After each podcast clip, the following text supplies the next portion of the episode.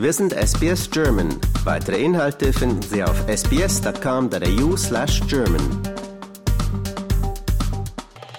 Eine Reihe von Fossilienfunden hat eine abgelegene Region im australischen Outback zum Mekka für Paläontologen werden lassen. Inzwischen kehren australische Forscher aus dem Ausland zurück, um die Geschichte im eigenen Land aufzuarbeiten. Der Dinosaurierboom hat auch einer einsam gelegenen Kleinstadt ganz neues Leben eingehaucht. Bei mir im Studio ist heute meine Kollegin Barbara Barkhausen. Hallo Barbara. Ja, hallo Benjamin.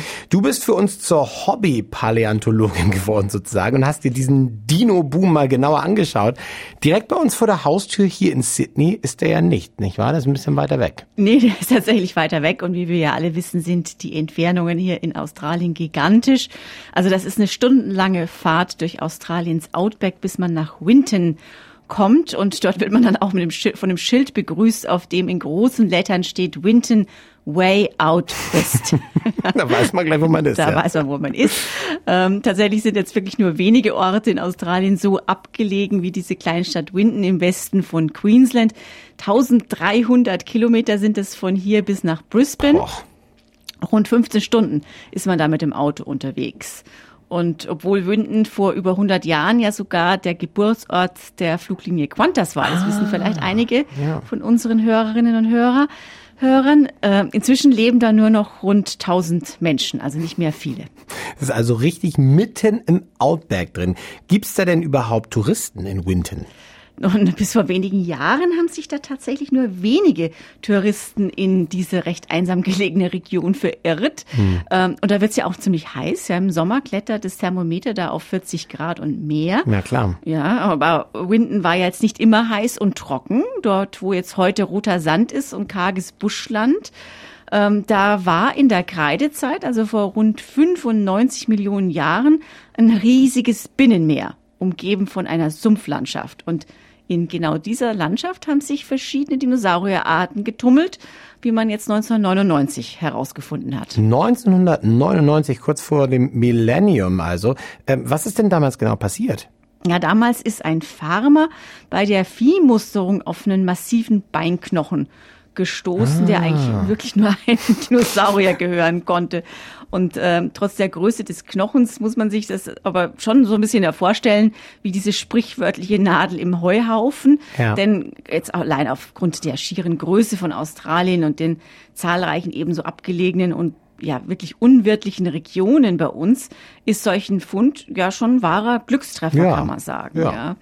Und äh, bis ins 21. Jahrhundert hinein ist man wirklich tatsächlich äußerst selten auf Dinosaurierfossilien äh, hier in Australien gestoßen. Da habe ich mich mit dem Matt Herne unterhalten, dem Kurator am Australian Age of Dinosaurs Museum, das inzwischen in Winton entstanden ist. Hm. Und äh, lange Zeit ist jetzt unser Kontinent eigentlich als so ein Ort ähm, dargestellt worden, wo es noch eine Art Wissenslücke für Paläontologen so. äh, gibt. Ne? Und ähm, viele australische Paläontologen, die sind eigentlich für die Forschung ins Ausland gegangen. Die sind gar nicht hier geblieben. Die haben vielleicht hier studiert, aber dann gab es hier keine Jobs. Ja? Aber jetzt werden immer mehr und mehr Fossilien gefunden. Es gab einige Medien, die schon von einem Dinosaurierboom sprachen. Ja. Und äh, der Kurator Hörne, der meinte gar, Fossilien, die würden jetzt einfach überall gefunden werden. Jetzt, wo man weiß, wo man ein bisschen schauen muss. Ja. Ähm, und äh, er hat ein Interview bei news.com.au gegeben und da meinte er so schön im australischen Slang, inzwischen sind die bloody everywhere. so ein Stolper quasi über riesige Knochen, egal wohin man tritt. Wahnsinn, Wahnsinn. Und so lange Zeit hat man davon gar nichts gewusst. Ich vermute jetzt auch mal, deswegen bist du auch nicht die einzige Journalistin, die über diesen Boom berichtet. Nein, das ist inzwischen wirklich äh, in ganz vielen Medien auch äh, im Ausland gelaufen. Und ja. zum Beispiel war die New York Times vor Ort. Oh, die hat jetzt wow. auch an die Tür geklopft, oh. um sich diesen Boom mal näher anzuschauen. Und äh, das wiederum hat so ein bisschen einen Run auf diesen äh, beschaulichen Ort da im Outback ausgelöst. Und ähm, ich habe dann auch noch mit dem David Elliott ähm, Kontakt aufgenommen. Das war jener Farmer, der 1999 mit seinem Fund die Anfänge für diesen Boom gelegt hat. Ja. Und äh, der war anfänglich noch unsicher, wie er überhaupt mit diesen versteinerten Riesenknochen umgehen sollte, ja. Weil die anderen Bauern in der Umgebung, die reagierten erstmal nervös auf seinen Fund. Ja. Okay. Viele, die hatten Bedenken, dass dann vielleicht ihr Eigentum beschlagnahmt werden könnte, wenn dann noch mehr Dinosaurierknochen auftauchen. Und ähm, der Elliot hat sich davon aber nicht äh, beirren lassen. Der hat dann einen Paläontologen kontaktiert und dann stellte sich eben heraus, dass dieser riesige Knochen der versteinerte Oberschenkelknochen eines Sauropoden war, der eben vor 95 Millionen Jahren in Australien umherwanderte. Wow. Und ähm, der Elliot meinte dann gegenüber der New York Times auch, äh, sie waren in gewisser Weise ein Testfall für die Region. Ja? Ja. Niemand sonst hatte sich eben bisher gemeldet. Wahnsinn, das ist echt unglaublich. Inzwischen hat man ja aber noch eine Menge mehr, also weitere Fossilien entdeckt, oder? Ja, also seitdem der Elliot jetzt das Interesse für die kolossalen Kreaturen hier bei uns geweckt hat ähm, und in seinem Heimatort Winton mit dem Australian Age of Dinosaurs Museum so eine Art Pilgerstätte für Hobby-Paläontologen, wie natürlich aber auch für echte klar. Wissenschaftler Na geschaffen hat. Ähm, das sind jetzt etliche andere spannende Fossilien aufgetaucht. Ne? Da ist zum Beispiel das Skelett äh, des bisher größten australischen Dinosaurier, des Aus Australotitan Cooperensis. Wow. Auch Klingt bekannt auf als jeden Fall wichtig. Das klingt auf jeden Fall wichtig. Ja, bisschen einfacher, der Sadantitan, ähm, entdeckt worden. Der ist 2007 in Coopers Creek äh, ausgegraben Hm. worden. Ähm, die Australier nennen den natürlich Cooper. Die haben ja immer eine Abkürzung für alles, was Klar, in dem Fall klar. jetzt auch mir entgegenkommt. Ja. Und ähm, 2006 äh, hat man von ein, ist, äh, haben Einheimische auf ihrem Grundstück westlich von Eromanga da eben diese Knochen ausgegraben. Das ist jetzt aber auch wieder, ne, wie gesagt, die Entfernungen sind gigantisch. Na klar. Das ist auch wieder sieben Autostunden südlich von Winton Also um die Ecke gelegen, quasi. so um die Ja, Ecke. ja. genau. Und jetzt im April wurde bekannt, dass Forscher auch auf einen Sauropodenschädel gestoßen sind und der ist nahezu vollständig. Und ähm, dem Dinosaurier hat man den Spitznamen Anne gegeben und der ist 2018 an der ähm, Elderslie Station in der Nähe von Winton ausgegraben worden. Und das wiederum ist jetzt ein Diamantinasaurus, ein Mitglied der äh, Dinosauriergruppe Sauropoda.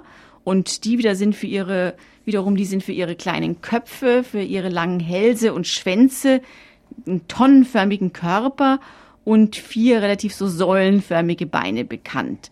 Und ähm, diese versteinerten Schädelfragmente, die sind 98 bis 95 Millionen Jahre alt, schätzt man. Wow.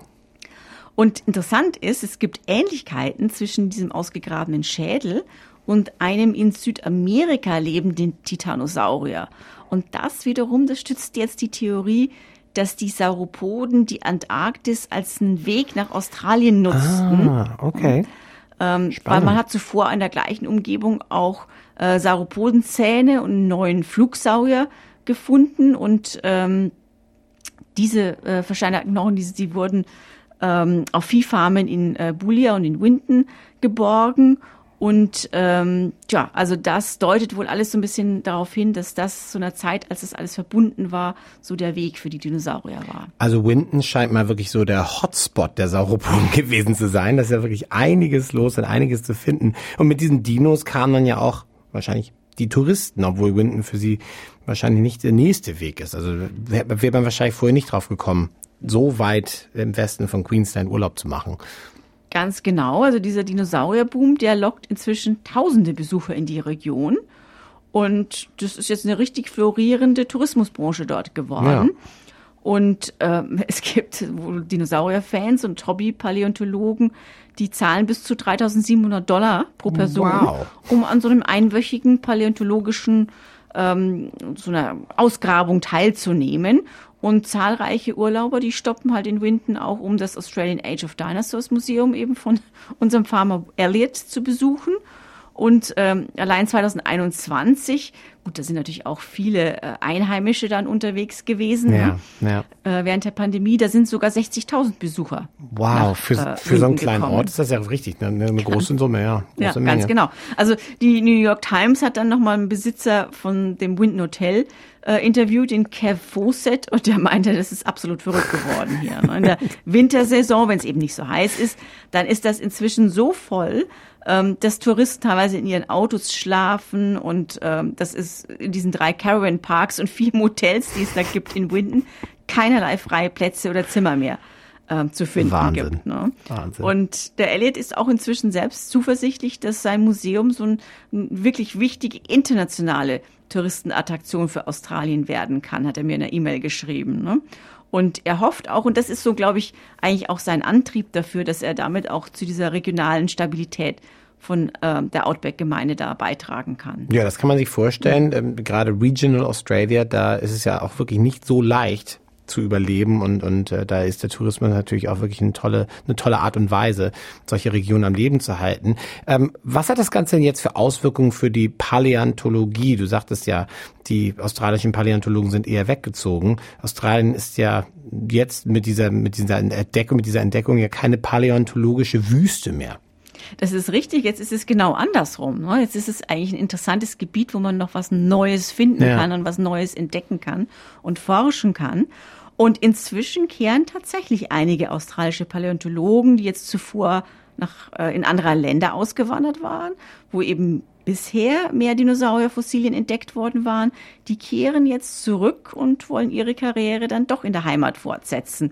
Und ich bin da auf den Phil Bell gestoßen, der ist inzwischen an der University of New England hier bei uns in Australien. Ja. Und der ist aus Kanada zurückgekehrt, um jetzt eben australische Dinosaurier zu erforschen.